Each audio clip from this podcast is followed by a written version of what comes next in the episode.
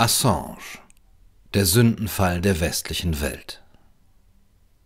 Von Milos Matuszek. Der Wikileaks-Gründer hat in seinem Auslieferungsprozess gegen die USA einen wichtigen Etappensieg errungen. Doch die Urteilsbegründung passt nur zu gut zu den sonstigen Ungereimtheiten des Falles. Jurastudenten müssen bisweilen seltsame Musterfälle lösen.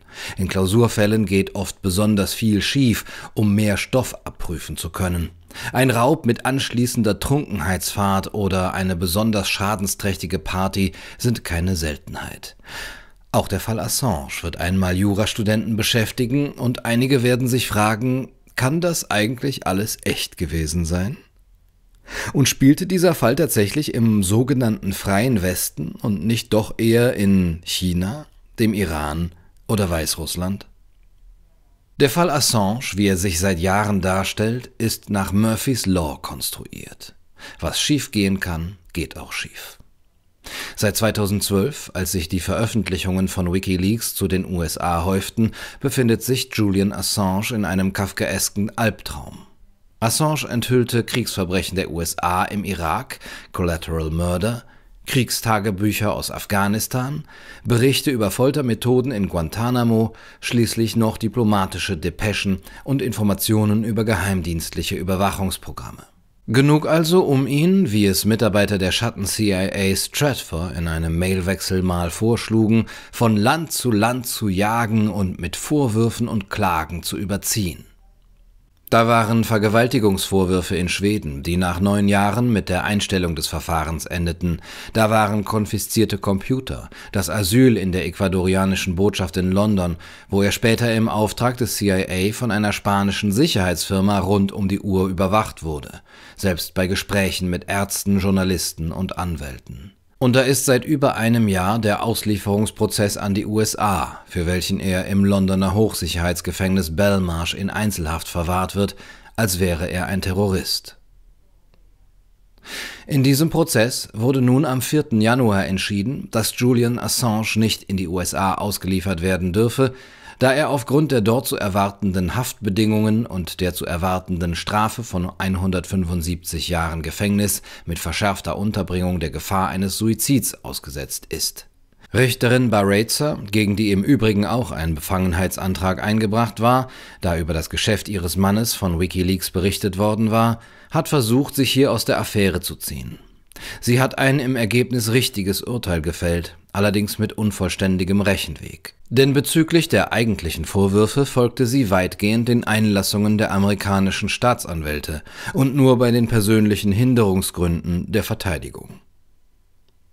Letzteres war nur konsequent, hat Assange doch schon seit dem Asyl in der Botschaft die letzten sieben Jahre auf höchst beengten Verhältnissen ohne Sonnenlicht gelebt. Zudem hatten Ärzte bei ihm im Frühjahr 2019 einen Zustand der psychologischen Folter attestiert, wie der UN-Sonderberichterstatter für Folter Nils Melzer nicht müde wurde zu betonen. Darüber wollte sich die Richterin dann doch nicht hinwegsetzen. Der Skandal bekommt nun eine weitere Wendung, denn im Kern geht es doch um die Frage, wie es sein kann, dass ein Enthüllungsjournalist, der Assange neben seiner Rolle als Aktivist für Transparenz eben auch ist, im Gefängnis sitzen kann, wenn seine Kollegen von Guardian, Spiegel etc. auf freiem Fuß sind. Im Fall Assange sitzt eben auch der Journalismus auf der Anklagebank. Und für den gab es ausdrücklich keinen Freispruch. Assange ist in den USA unter anderem wegen Spionage angeklagt, basierend auf einem Gesetz von 1907, welches bei konsequenter Anwendung den investigativen Journalismus für strafbar erklären würde. Das Veröffentlichen geheimer Informationen von öffentlichem Interesse stünde unter Strafandrohung. Die Interessen der Regierenden würden über dem Interesse der Öffentlichkeit rangieren. Und damit würde die Frage der Wahrheitsfindung weg von einem Prozess der Urteilsbildung hin zur Errichtung von offiziellen Wahrheiten verlagert werden. Diese Gefahr beschrieb schon der Journalist Walter Lippmann in einer hundertjährigen Schrift Liberty and the News. Es kann keine Freiheit für eine Gesellschaft geben, der die Information darüber fehlt, wie man Lügen aufdecken kann. Julian Assange hatte mit Wikileaks eine Fabrik der Wahrheit gegründet. Frei nach dem Motto des US-Richters am Supreme Court Louis Brandeis Sonnenlicht ist das beste Desinfektionsmittel, veröffentlichte er anonym eingereichte Beweise über Verbrechen der Mächtigen. Es geht im Fall Assange um mehr. Letztlich um die ganz großen Fragen. Jede Demokratie ist nur so gut, wie der Kenntnisstand der Bevölkerung über die Wirklichkeit ist. Der Programmierer Assange kennt den Effekt als Garbage in, Garbage out.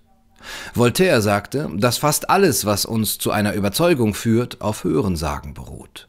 Historische Wahrheit ist nur eine Wahrscheinlichkeit. Gab es einen Zeugen oder zehn oder zehntausend? Dann steigt die Wahrscheinlichkeit, dass etwas stimmt, aber zur Gewissheit wird die Wahrscheinlichkeit so noch lange nicht. Es gibt eine unüberwindbare Lücke zwischen Gewissheit und einem berichteten Ereignis. Hier liegt ein Konstruktionsfehler der Demokratie. Wo keine Gewissheit über Fakten besteht, ist Demokratie eine Farce. Denn ihr Herzschlag ist die freie Meinung. Und wenn diese sich nicht auf gesicherte Erkenntnisse stützen kann, sondern sich an einer Mischung aus medial vorverarbeiteten Stereotypen, Gossip, Verzerrung und Unterhaltung herausbilden soll, kann es kein ehrliches Resultat geben. Dann bleibt die Realität hässlich und der Schein wird schnell schön. Dass eine Demokratie nicht funktionieren kann, wenn derjenige, der die hässliche Fratze der Realität zeigt, als Staatsfeind gilt, versteht sich dabei von selbst. Kritikabel und eines westlichen Rechtsstaats unwürdig ist zudem das gesamte Auslieferungsverfahren. Dass es sich um einen politischen Prozess handelt, hatten neben Juristenvereinigungen zuletzt auch die Organisation Reporter ohne Grenzen festgestellt.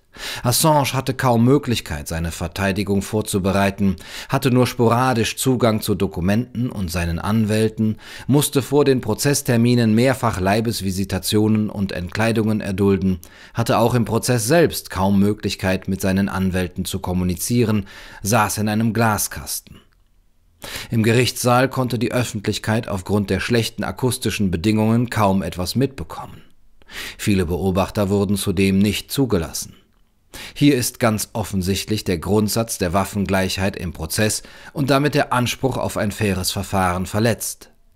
Der Fall Assange ist ein Beispiel für Punishment by Process, eine Bestrafung durch den Prozess selbst.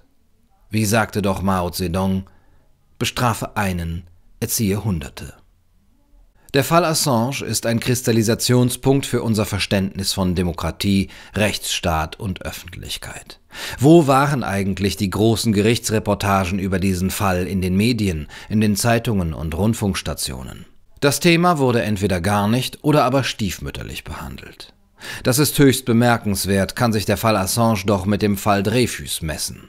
Ende des 19. Jahrhunderts in Frankreichs Dritter Republik war ein jüdischer Offizier Opfer einer Verschwörung des Offizierskorps und eines Justizirrtums. Man hatte den Falschen wegen Spionage verurteilt. Die Rehabilitierung folgte erst viel später, maßgeblich auch dank wachsamer Intellektueller wie Émile Zola, der zu diesem Fall sein berühmtes J'accuse veröffentlichte und damit den öffentlichen Intellektuellen erfand. Von letzteren sieht man im Fall Assange wenig.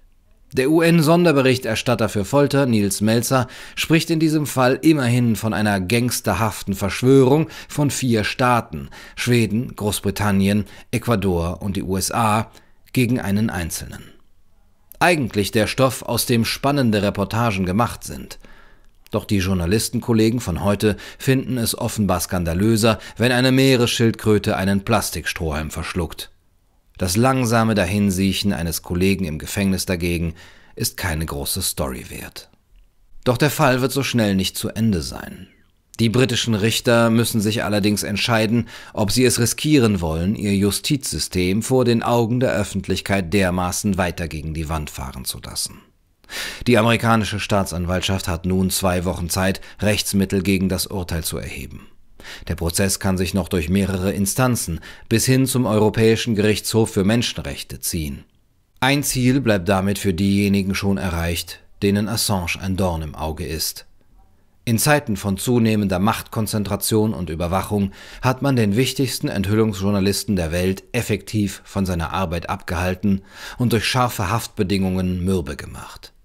Der Fall Assange ist der größte Justizskandal der modernen Demokratie und der Sündenfall der westlichen Welt.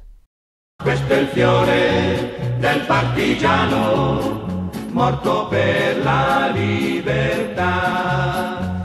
è il fiore partigiano, morto per la libertà.